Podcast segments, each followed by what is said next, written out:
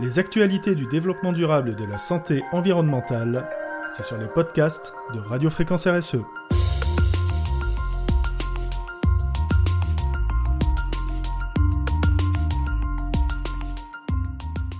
Les services numériques d'assistance au déplacement se mettent au vert. Une nouvelle réglementation vient imposer aux services numériques d'assistance au déplacement tels que Waze, Google Maps, etc., des alternatives plus respectueuses de l'environnement. Les services numériques qui visent à faciliter les déplacements monomodaux ou multimodaux au moyen de services de transport, de véhicules, de cycles, d'engins personnels, de déplacement ou à pied, sont concernés par une nouvelle réglementation. En effet, l'article L 1115-8-1 du Code des transports est modifié par décret et ses contours en sont précisés au sein d'un arrêté. Le décret instaure quatre points essentiels, ces services numériques devront donc indiquer des mesures de restriction de circulation en vigueur dans les zones à faibles émissions, ne pas favoriser l'utilisation de véhicules individuels ou l'usage massif de voies secondaires non prévues pour un transit intensif, proposer aux utilisateurs un classement des itinéraires suggérés en fonction de leur impact environnemental, notamment en termes de gaz à effet de serre, imposer les mesures de restriction des véhicules poids lourds.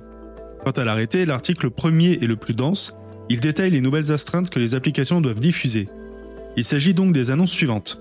Pensez à covoiturer, passer de 130 à 110 km/h sur autoroute réduit votre consommation de 20%, au quotidien prenez les transports en commun, et pour les trajets courts, privilégiez la marche ou le vélo, complété par le hashtag se déplacer moins pollué. Mais quelles sont les applications concernées par ces textes? Les applications sont par exemple Waze, Plan d'Apple, Google Maps et ainsi de suite. Le message doit être régulier, lisible, clairement distinguable, sans action nécessaire de la part de l'utilisateur.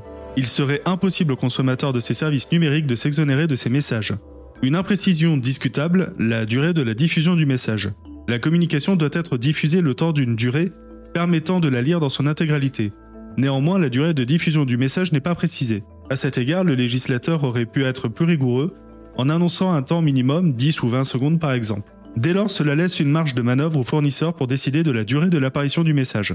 Cette liberté de choix peut tout de même s'avérer discriminatoire envers des personnes dyslexiques, par exemple, qui mettraient plus de temps à lire ces messages. Il n'est pas non plus envisagé qu'une voix lise les dix messages notamment pour les personnes ayant des pathologies aux yeux, ou en langage des signes pour les malentendants.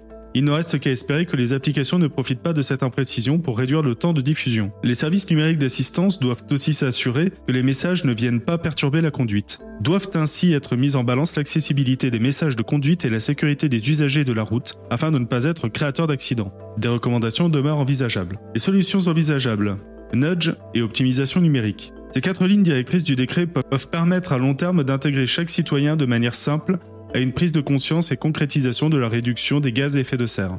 8 de la facture numérique? Cette réglementation exclut les personnes n'ayant pas de smartphone ou n'utilisant pas ces services numériques-là. Afin de pallier ces défaillances et de ne pas perturber le conducteur, plusieurs solutions sont possibles.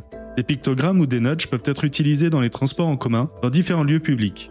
Des incitations douces en ligne et dans la vie quotidienne mettront tout autant en exergue l'importance d'un tel message. Par conséquent, le législateur tente de faire de ces applications un réel levier de la transition écologique. L'enjeu serait d'étendre la sensibilisation à plus grande échelle afin de ne pas exclure une partie de la population de la transition écologique. Il n'est pas impossible d'imaginer une collaboration sur une plateforme unique. Elle simplifierait le lien entre les transports en commun, l'autopartage, le covoiturage, l'accès à la location de vélos à bas coût et tout ceci accessible en ville et en ruralité pour les petits trajets et ainsi de suite. Cela permettrait de réduire son impact numérique, L'heure est venue d'innover et d'inclure toutes les parties prenantes. L'optimisation numérique est la clé.